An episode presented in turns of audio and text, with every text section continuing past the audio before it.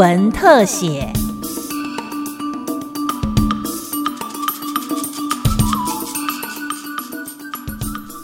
听众朋友您好，欢迎收听今天的新闻特写节目，我是吕明宗。大麻是全世界被使用最多的毒品，争议性也最高。我国列为二级毒品，重罚管制。过去大麻多半出现在学术论文或医界的研究讨论，也是私下或网络上。但是在二零一八年底，加拿大全面开放大麻，成为全球第二个大麻合法化的国家。国内支持大麻的声音也在去年走上了街头。已经开启大麻研究，已经开启大麻研究，去除大麻污名化，去除大麻污名化。那时候其实有段时间是想自杀的。那时候其实对毒品其实没有太多相关的认识，包括大麻。对，然后那时候就 OK，那我就选了选了大麻。但对我身边有是一个很特别的经验。那其实是我被他救了。那所以这之后我就开始就想说，好像应该要做点什么事情。非常好的保健食品。那在台湾现在它是整个被禁止的状态，包括整个大麻。二零一九年四月二十号这天是国际大麻日。二十多岁的小钟和朋友号召大麻支持者上街头，成为台湾第一次大麻游行。虽然人数只有百来个，但是小钟说，大麻长期被隐匿、被污名，有人敢站出来已经不容易，至少开了一扇窗。我要出来吃这个议题，其实会受到很大的压，还蛮多的压，多方的压力。去寻求很多人的支持的时候，有些我们就是有些人他是支持的，但是他就是没有办法表态。我国在一九五五年制定肃清烟毒条例，首度将大麻列入管制，制造贩卖可以处死刑。即便后来的毒品危害防治条例也列入二级毒品，处以重罚。二零一七年，曾经有人试图要求降低毒品的等级，但是法务部毒品审议委员会取得的共识一致否决。毕竟它对人体可能有造成某种的程度的危害，它会造成哦什么意识不清、幻觉，甚至心悸啊什么啊，然后接下来就是可能会记忆力衰退等等，可能有一些医学上面的一些顾虑。那司法警政可能就会有所谓的治安的顾虑，因此那个时候是采用一个共识决，它的危害性好像跟二级毒品比较相近。经过评估之后，发现它可能还没有条件成熟到可以降级。所以就继续维持在那个地方。大麻存在人类历史已经有成千上万年，中外古今都有足迹。不管是考古史料，或者是《神农本草》《本草纲目》等医学典籍，都有相关的记载。八九十年前，大麻都还被视为古老的经济和药用作物。不过，一九三零年代，美国将大麻列为非法药物，大麻从此跟毒品画上了等号。一九七零年毒品战争之后，更被列为一级管制毒品。当时联合国也通过了精神药物公约，禁止种植、贩运大麻。从小被接收说它是毒品这种这种思想，所以大众其实对大麻说是恐惧比较多，是一个无知的状态。所以我们在台湾的使用者就会被贴上毒虫的标签。那家人知道了，那家人就会跟你有吵架，就会家庭不睦。那如果在工作场合被知道了，可能影响到升迁，影响到你继续工作。荷兰是全球第一个对大麻采用宽松政策的国家，允许持照贩售或持有少量大麻，并且可以在咖啡馆吸食。二零一三年，乌拉圭成为第一个全面开放的国家。二零一八年，加拿大跟进了。美国十一个州和华盛顿特区现在也合法。支持大麻者认为这是世界的趋势。但是，刑事局毒品查缉中心股长吴思汉说，这些国家适用人口都很多，政府面临压力，不得不开放。而我国的国情不尽相同，他们当地已经管不了了，已经没有办法去约约束了，所以才用这种特定地点可以贩卖，在固定的时间取得特定量的这种毒品的方式来去做一个管制，是因为他们管不了了。但是其实台湾目前还没有。到没有办法控制，或者是说相当泛滥的这个程度。有人依照用途区分工业用、医疗用和休闲娱乐大麻。近十年来，越来越多研究显示，大麻具有医疗价值。是否开放大麻合法或医疗大麻的论战不曾停歇。在美国攻读博士的精神科医师陈亮瑜，当时见证美国开放的进程，对开放娱乐性大麻持反对立场。这样的状态比起他们先前，因为太多人在呼了，然后又那么多人抓去关，然后大家都觉得大麻还好的这个状况，对美国来讲是个损益比，然后所以有些州政府就觉得说啊，先前我花那么多人力，就抓了八成都是大学生，呼的是一磅以以下的大麻，那现在开放了以后，虽然有些人会转让，但是也没有出大事情，两相权衡，他们选择开放，所以它是有它的历史背景，因为它已经很 popular，popular 到他觉得很难管。他干脆开放，那开放你还让我管，我还可以抽水。每个国家还是要看自己的脉络适不适合开放。我并不是大家都有这个本钱往这边走。至于你说开放娱乐用大麻，我目前是反对的，因为它开放的过程，我人就在美国，整个二零到二零一零到二零一四，我在美国读博士，我就目睹它一周一周的开放。至于你刚刚说的中间地带，那个医师开处方让病人去药局买大麻的，买真正大麻的吼，不是药品吼。那个目前为止，我觉得美国没有管得很好，所以我觉得在建立更好的制度之前，我也不倾向开放那个东西。中山大学去年曾发布了民调，发现高达九成五民众不支持大麻合法化，大多数人对大麻还是存有疑虑。大麻就就毒品啊，毒品合法化不太好控制吧？那如果说它可以帮助一些病患，因为它有医疗用途，那你赞成它可以进来吗？如果它真的有很显著的医疗用途的话，我觉得是可以慢慢开放，可是要做好很健全的呃预防措施跟事前的准备。它不是毒品吗？现在有什么疾病需要使用到大麻？我想应该会有其他的替代药品吧，不一定非得要大麻不可吧。为家长会担心，就是你可能。你这些毒品如果万一开放的话，对小朋友或是对一些年轻人，他比较没有这么了解的，其实会有蛮大的影响。如果他们万一真的被朋友影响，然后去使用的话，其实那个问题会更大，就是会衍生很多的社会问题。在各类毒品当中，国内使用大麻人口相较起来并不多。从柯震东、房祖名到前阵子的谢和弦，一人呼马新闻占据版面，才会一再引起民众对大麻的关注。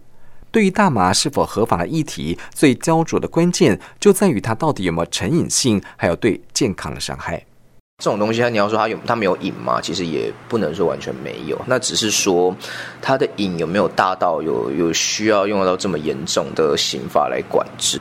它其实它的瘾就跟咖啡一样，但是我们一直都把它看到像跟海洛因一样严重。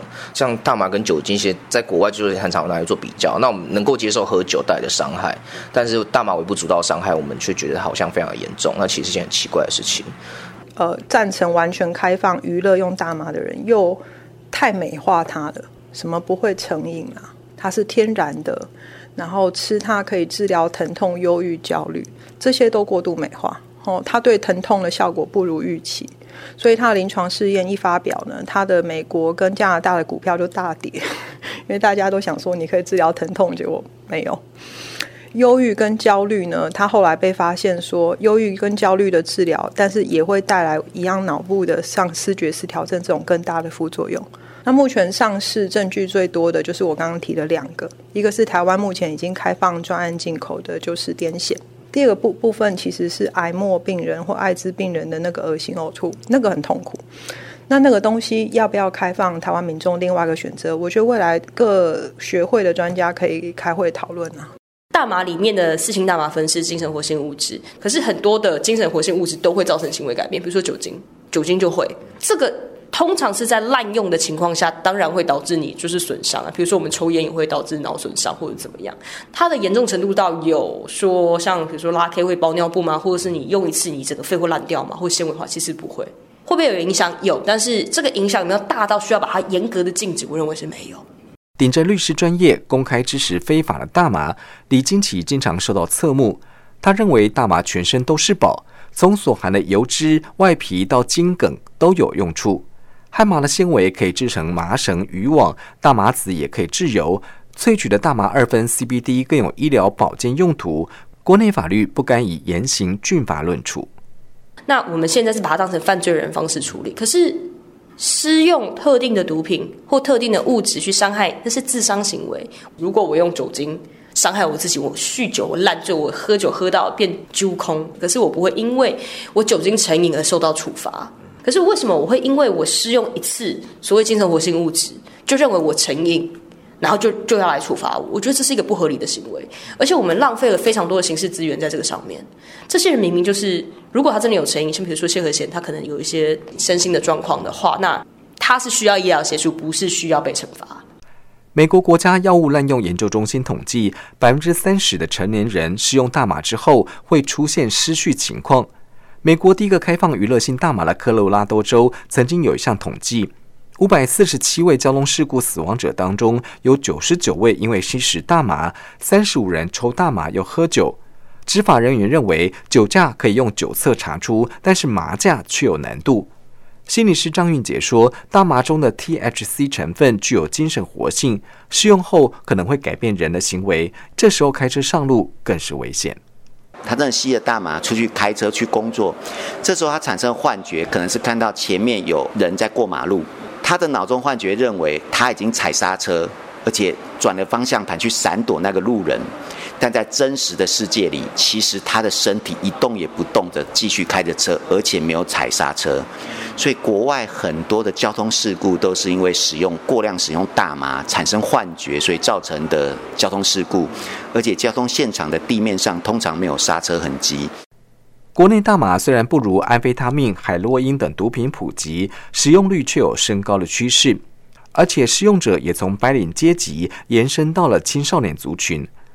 查缉机关从数据发现，吸毒者接触大麻一段时间之后，可能无法满足，会寻求更强烈的毒品。高检署检察官古慧珍说：“我们自己的统计，我们也发现到说，诶，本来在使用三四级毒品的。”那他可能之后会转向使用一二级毒品的。我们大概看到是在三个月内转向使用一二级毒品的人，大概占了百分之五十五十几。那其实我们就会害怕说，哎，其实大麻它其实一个出街入门的一个毒品的呃。选项。那如果太早使用了这个毒品之后，会不会让这些年轻人或者使用的人慢慢去接触到其他只是一二级的毒品？这也是我们比较担心的。国内的一些学者有做一些毒品在监犯的研究，他们也确实有看到，就是大麻成瘾性的部分，确实对于这个暴力行为这个部分会有一些正相关的一个结果。他自己在使用毒品之后，产生一些呃精神上的一些。呃，问题或者是呃其他情绪上的问题，会有一些暴力倾向，这都是我们比较担心的啦。在欧美国家相当盛行的大麻，出估一年产值高达一千五百亿美金，但过去几乎流向了非法市场。开放国家认为合法化可以有效管控，并且抽税用在解决社会的问题。像美国科罗拉多州开放后一年，抽到的大麻税就高达七千万美金。律师吕金启说：“美国、中国等国家热衷投入大麻的研究，大麻带动相关产业的产值相当惊人，甚至有大麻概念股上市，绿色经济前景可期。大麻二分事实上是现在全世界大麻产业里面的新兴绿金产业，因为你看什么最好赚？保养品最好赚，补充品跟保养品。台湾要错过这台车吗？中国已经在开发云麻一号、云麻二号，云南那边，在整个东南亚，而且甚至在欧洲。”他们开发这个东西已经赚爆，他们做泡澡球、做能量饮料、做食品、做保养品、做乳液。台湾生技产业这么发达，有没有考虑一下搭上这班列车？这样子的话，可以去种工业大麻。工业大麻事实上是个高经济作物。台湾收耕的农田这么多，我们或者是我们甚至有加工出口区，就是加工这些 raw material，把它萃取成大麻二酚的萃取物。是不是比我们去做那些高污染的石化产业对环境更好一点？如果台湾可以发展工业大麻这个农业的话，我觉得是台湾第三次的农业转型。不过，乌拉圭、加拿大和美国部分州全面开放大麻合法，在价格优势之下，非法市场并没有完全消失，反而出现大麻转让、麻价等负面的情形。在国内讨论大麻是否该合法化或者是除罪化之际，专家就认为真的不急。我绝对不是那种传统的信仰大麻是毒品、妖魔鬼怪的那种医师，但是我也必须诚实的告诉你，身为一个医师，目前的证据就是告诉我们，它还是会导致这些疾病。哦，它不是你想象的，是对身体纯然好、没有坏的一个物质。如果真的是这样，怎么会那么多国家还是非法化它？虽然我们台湾很喜欢说大麻合法化是浪潮，可是你会发现加拿大全面合法，美国很多州有动，有些州停在那里。你会发现世界很多国家好像还在观望，我们还在看这些国家接下来发生什么事。那所以不要这么急着定论说，呃，这个潮流就一定是对的跟错。就算要做，也是要先从国外参考他们的模式。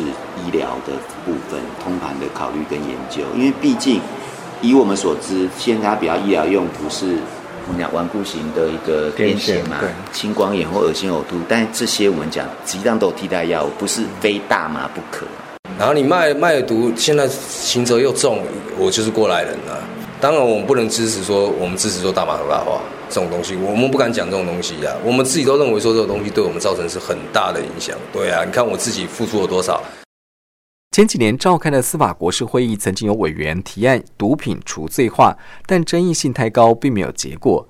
主管毒品政策的法务部表示，大麻虽然具有医疗价值，但不能不考虑对健康伤害，还有可能造成的社会危害。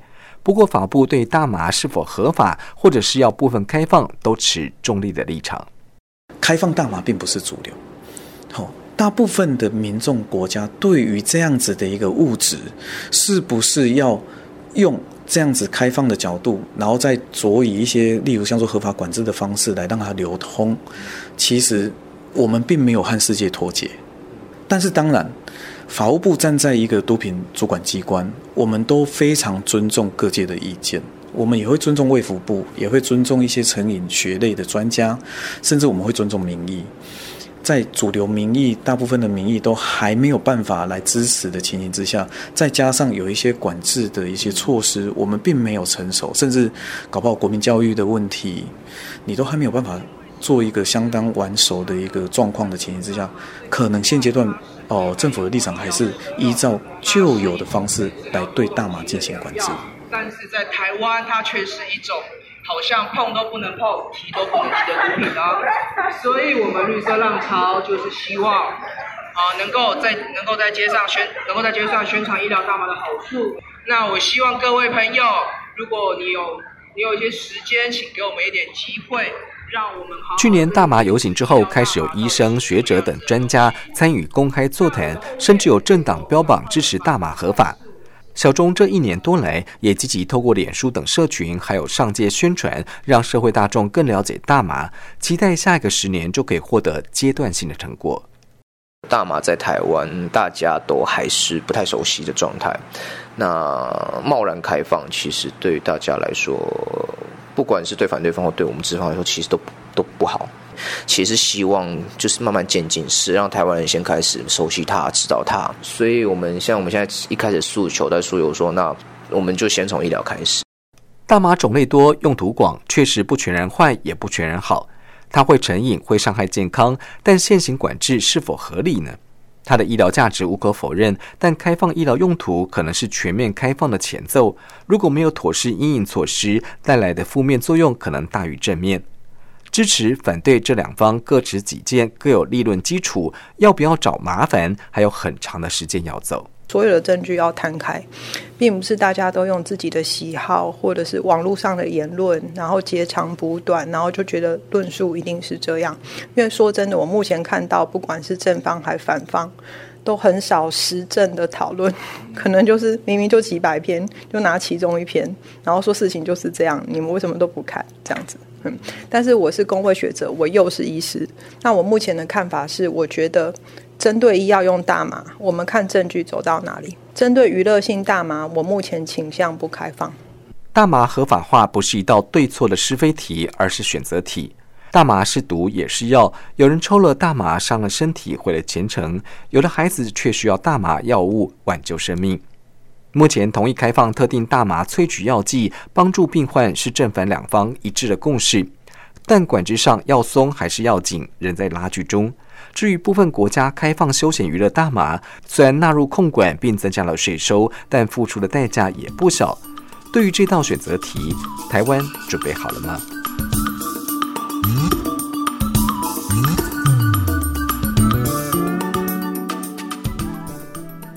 以上新闻特写由金广记者吕明宗采访制作，谢谢您的收听，再会。